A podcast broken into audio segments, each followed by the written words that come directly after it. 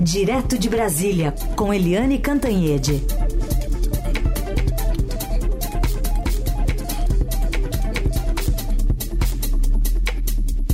Oi, Eliane, bom dia. Bom dia, Heisen. Bom dia, Carolina, ouvintes. Bom dia, Eliane, bem-vinda. Bom, vamos falar aí sobre esse Tribunal Superior Eleitoral que começa hoje a julgar a ação do PDT que pode deixar inelegível o ex-presidente Bolsonaro. Ontem, em visita ao Senado, ele pediu né, que o tribunal usasse o mesmo critério do julgamento da chapa Dilma Temer em 2017, quando a corte não aceitou a inclusão de novas provas na acusação, e a gente ouve agora. E eu digo, a reunião com embaixadores é tão frágil quanto a primeira contra a chapa Dilma Temer lá atrás.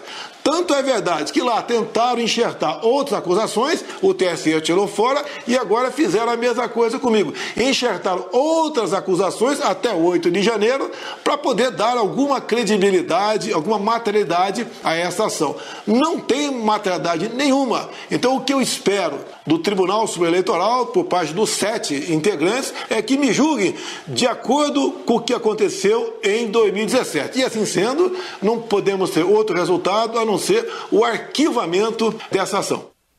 Tem várias coisas nesse caldeirão, né, Eliane? Você já trouxe aqui a análise desse possível reforço de uma ideia de perseguição, dependendo do que decidir hoje o TSE. Mas lembrando que, enfim, se não for hoje, pode ser outro dia. Tem pelo menos 16 processos que podem resultar em inelegibilidade de Bolsonaro, né? Exatamente, são 16 processos e o presidente Bolsonaro e o advogado dele estão uh, tentando misturar alhos com bugalhos. Por quê? Porque uh, o julgamento de hoje, é preciso ficar claro, né? Entre tantas coisas que pesam contra o Bolsonaro, o julgamento de hoje, que estava previsto para as nove horas, portanto já deve estar começando, é, é um julgamento específico sobre aquela reunião com 70 embaixadores estrangeiros sediados em Brasília, em que o presidente da República do Brasil uh, usou um prédio público, um palácio da União, usou a TV pública, usou recursos públicos, usou é, funcionários públicos para é, esculhambar o Brasil. Não tem outra expressão. Foi para esculhambar o Brasil para é, desacreditar as urnas eletrônicas, portanto, o processo eleitoral, sugerir é, que há fraudes nas eleições brasileiras, ele que foi eleito por esse processo, é, falando mal das instituições brasileiras, o TSE, o Supremo, excitando inclusive nominalmente ministros é, dessas duas cortes. Então, foi uma agressão ao Brasil, é, indigno, além de criminoso, e o que o, o TSE está fazendo é juntando outras provas que corroborem o espírito golpista do presidente Bolsonaro. Então, não foi um fato isolado, foi um fato que é recheado de declarações do presidente Bolsonaro nas lives e entrevistas, as manifestações, as minutas golpistas, ou seja, é tudo a mesma coisa e ele mistura alhos com bugalhos, por quê? Porque no caso da chapa Dilma Rousseff e Michel Temer, eles estavam decidindo a cassação de, a, da chapa no governo, né? A cassação do presidente da, da, da, do, da presidente e do vice-presidente. Neste caso de agora, não.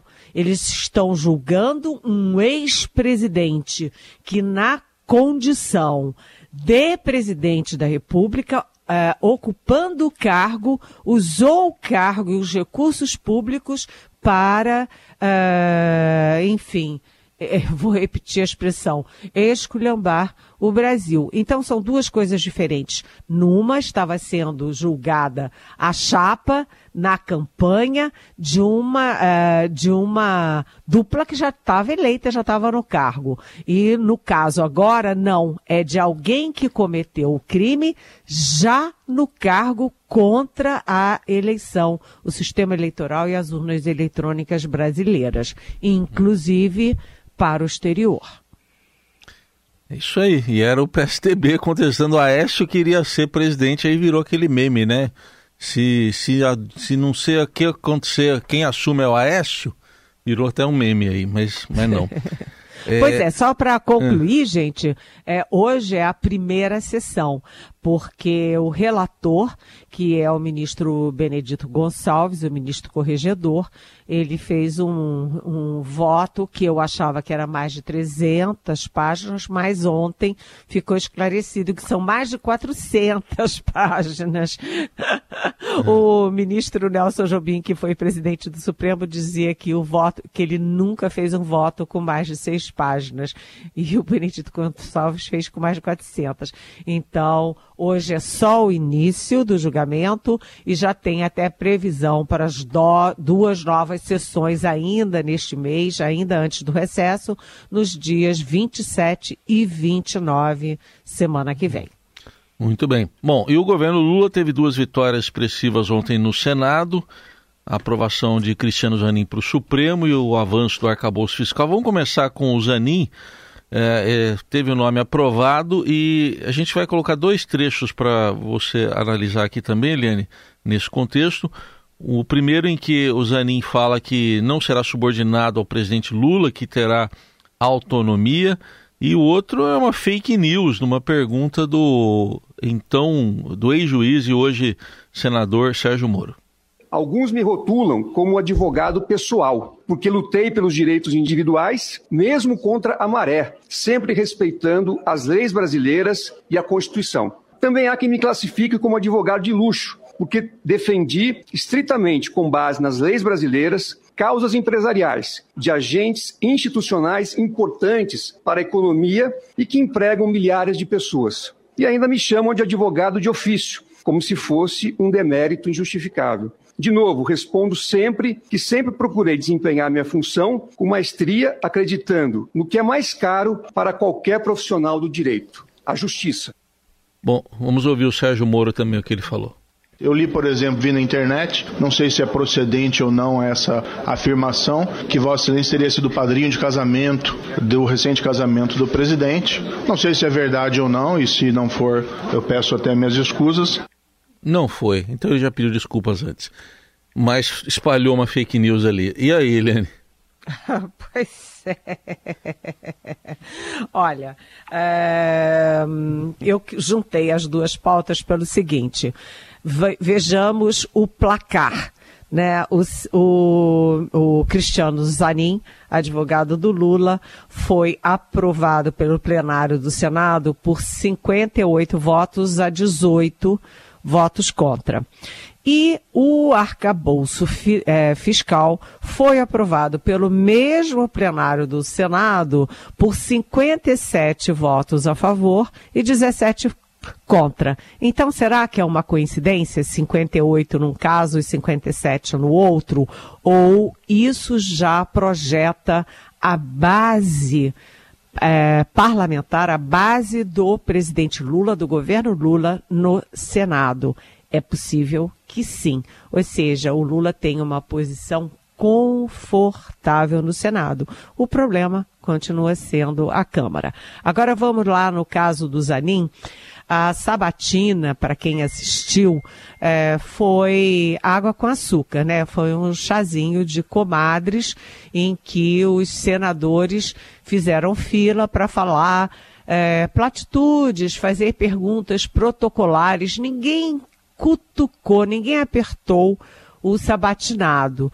E hum, se as perguntas foram assim, como é que foram as respostas? Ficou evidente que o Zanin, que é, que é um ótimo advogado, fez um brilhante trabalho eh, na defesa do Lula, inclusive no Supremo, né, em relação ao Supremo.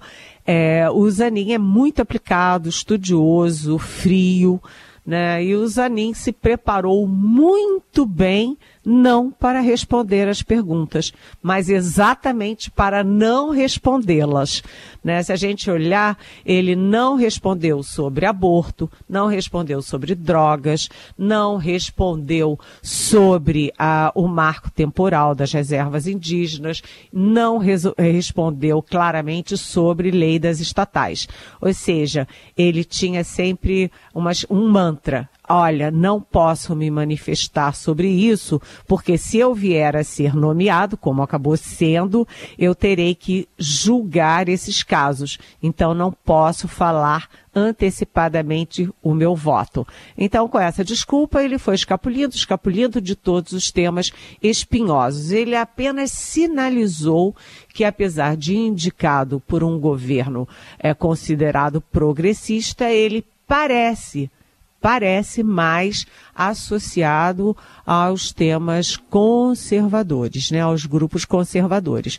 Mas o fato ali é que juntou os precedentes de que todos os, os presidentes da República aprovam seus indicados para o Supremo, a, a força do Lula, é, dentro do Senado, o conforto do Lula. E terceiro, a aplicação do, né, a, a, a como o Zanin foi vencendo as resistências e, por último, o interesse dos senadores, porque o Zanin é um garantista e é um anti-lavajatista. E, entre os senadores tem muitos que já foram, alguns são, e outros que virão a ser é, investigados, a eventualmente processados. Então, convém a eles que sejam garantista antes lava, lavajatista. Uhum. Então, final feliz para o governo, agora é só decidir a, a data da posse.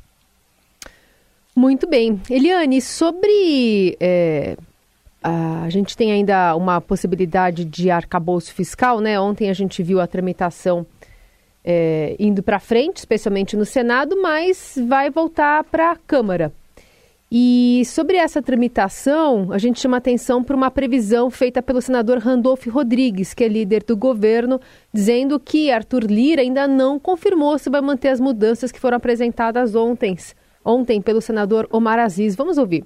O presidente Arthur não assumiu nenhum compromisso, mas disse que apreciado no Senado e aprovado no Senado, e obviamente a partir da articulação do governo para com os líderes, sensibilizando os líderes da Câmara, a emenda poderia ser aquecida. Não está nada acertado, ajustado com a Câmara, mas nós estamos otimistas de que a alteração como ocorreu, estabelecendo a mudança baseado na despesa condicionada e por PLN no próximo ano, teremos a acessibilidade da Câmara de que poderá ser aprovado. Texto base que foi aprovado na noite de ontem por 57 votos a 17, né? Algumas alterações no projeto, é, como por exemplo, não há consenso, né? Algumas novidades que foram introduzidas pelos senadores, como a exclusão da regra fiscal o Fundeb, voltado para a educação, e o repasse de recursos para o Distrito Federal. De qualquer forma, esse projeto contou com amplo apoio aí, com apenas PP, Novo e PL orientando suas bancadas a votarem contra, né? É, na verdade, não foi o Senado que introduziu essas novidades. A Câmara introduziu essas novidades no projeto original do governo e o Senado desfez as novidades da Câmara, que é a, a inclusão do Fundeb, que é o tá Fundo tá certo, da Educação. Exclusão, é isso mesmo é, é, o Fundo Constitucional do Distrito Federal e investimentos para a área de ciência, tecnologia e inovação. Foram as três áreas.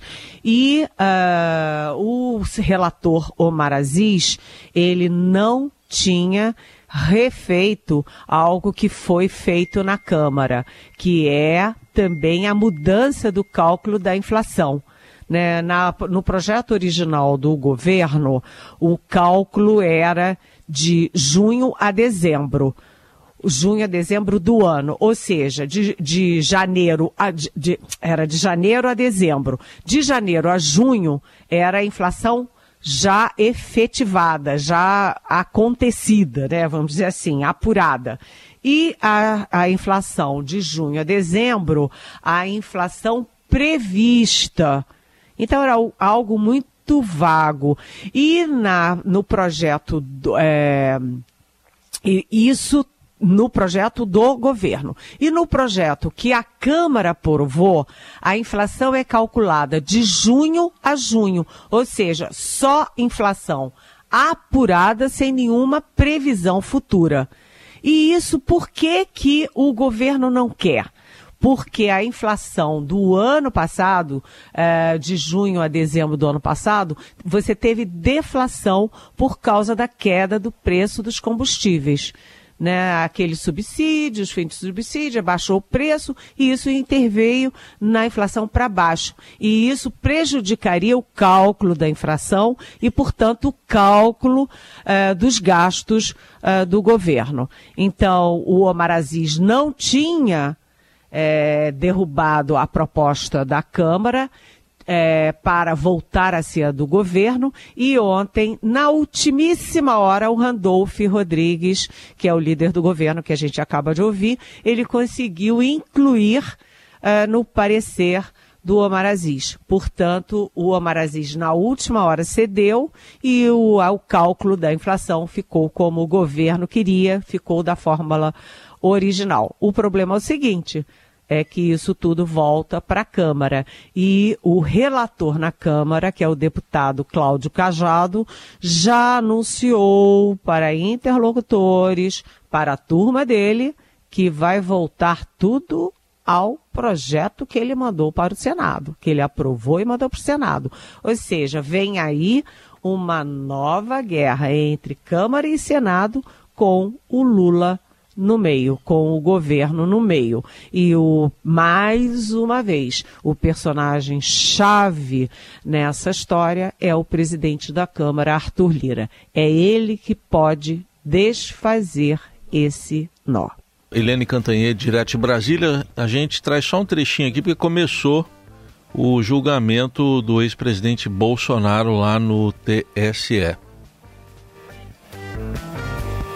A gente vai trazer daqui a pouquinho. O ministro Alexandre de Moraes já abriu a sessão agora há pouco no Tribunal Superior Eleitoral, sessão que, como a Eliane mesmo destacou, vai se alongar. Tem uma sessão hoje, mais duas previstas para a semana que vem. A gente ouve um trechinho aqui. dos fatos supervenientes e dos novos eh, documentos. É, haverá sustentações orais cumprimento presentes eh, na corte aqui os eminentes advogados, doutor Valber de Moura Agra, que falará pelo. É, ele está falando como é que vai ser o trabalho, né? Sustentação oral, está dizendo, está explicando ali para os presentes. Cheio, né? cheio, tem muita gente ali, lotado o auditório do TSE.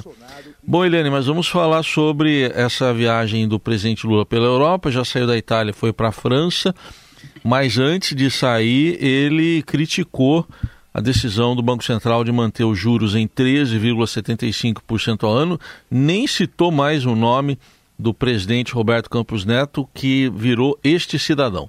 Não existe explicação aceitável porque a taxa de juros está 13,75. Não existe.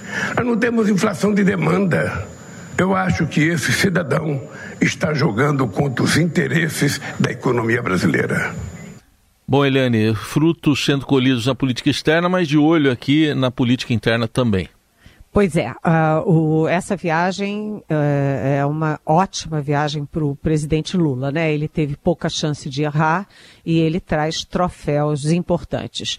Aquela imagem dele, uh, o abraço dele no Papa Francisco é uma imagem muito forte que tem repercussão internacional e tem, claro, uma repercussão internacional interna, né? Uma imagem muito forte. O Papa Francisco e ele conversaram sobre paz na Ucrânia, sobre ambiente, sobre combate à fome e à miséria.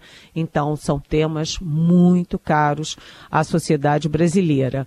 É, além disso, uh, o presidente Lula traz outro troféu, que é o encontro com a Giorgia Meloni, que é a primeira ministra da Itália de extrema direita. Foi a chance do Lula dizer que não faz política externa com ideologia, né? E isso é uma forma de compensar todo aquele salamaleque para Nicolás Maduro, o presidente autoritário e inadmissível da Venezuela, e também aqueles afagos à China, à Rússia, etc. Ou seja, é o Lula é, contrabalançando ali uh, o pendor que ele estava mostrando pelos uh, dirigentes autoritários de esquerda, agora com a Meloni. Então, uma viagem importante sim, mas como Heisen diz, ele também estava de olho aqui na política interna e nas decisões internas, principalmente do Banco Central.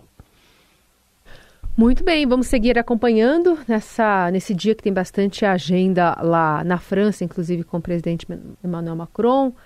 Tem a passagem ali com o cantor pop, a banda, né? Coldplay. É o, o Coldplay, né? É tudo lá. E agora ele vai. Só um complemento, ele vai ter que ter uma conversinha. Prometeu, né, Eliane? Uma conversinha com o ditador da, da Nicarágua para libertar um bispo que está preso lá. Pois é, é, essa posição do Brasil na Nicarágua é muito polêmica, muito condescendente. Mas eu queria é, encerrar o programa falando dos juros, porque a gente teve ontem o, a, o, o sucesso do governo uh, no Senado, né? A gente já falou da aprovação do Zanin, da aprovação do arcabouço fiscal, é, a, teve toda, toda aquela sucessão de imagens poderosas do Lula na política externa. Hoje teremos mais uh, imagens e mais discursos do Lula no plano internacional, mas a grande derrota de ontem foi exatamente do Banco Central, porque uh, a expectativa era de que o Copom fizesse o que fez, ou seja, mantivesse os 13,75%. Mas a grande surpresa é que, além da expectativa de manter os 13,75%, havia ali uma sabe? Era a pule de 10 que o Banco Central iria fazer a nota, o comunicado uh, da reunião do Copom, anunciando uma tendência de queda para as próximas reuniões. E o Banco Central não fez isso. Ou seja, nem baixou os juros, nem sinalizou que tende a baixar os juros, quando a expectativa geral é de que haja uma queda, haja o anúncio da queda já pelo menos na próxima reunião do Copom, que é em agosto. Isso com base em quê? Queda na inflação, previsão de alta do PIB, ou seja, as, também as, os movimentos favoráveis internacionais, um ambiente favorável à queda dos juros. Mas o Banco Central jogou duro e não sinalizou. Agora é esperar a ata da reunião que vai sair na terça-feira que vem para ver o que, que, eles dizem sobre isso. Até agora, a única coisa que o Banco Central disse é que a inflação ainda exige cautela e parcimônia. E isso deixa o Lula furioso. É. Se manifestou com bastante veemência lá da Europa sobre esse assunto. Seguimos acompanhando. Eliane Cantanha de amanhã conosco a partir das nove. Você, inclusive, manda perguntas para ela pelo nosso WhatsApp, o 994811777, ou com a hashtag Pergunte para Eliane nas redes sociais também. Obrigada, Eli. Bom trabalho aí. Beijão. Até amanhã.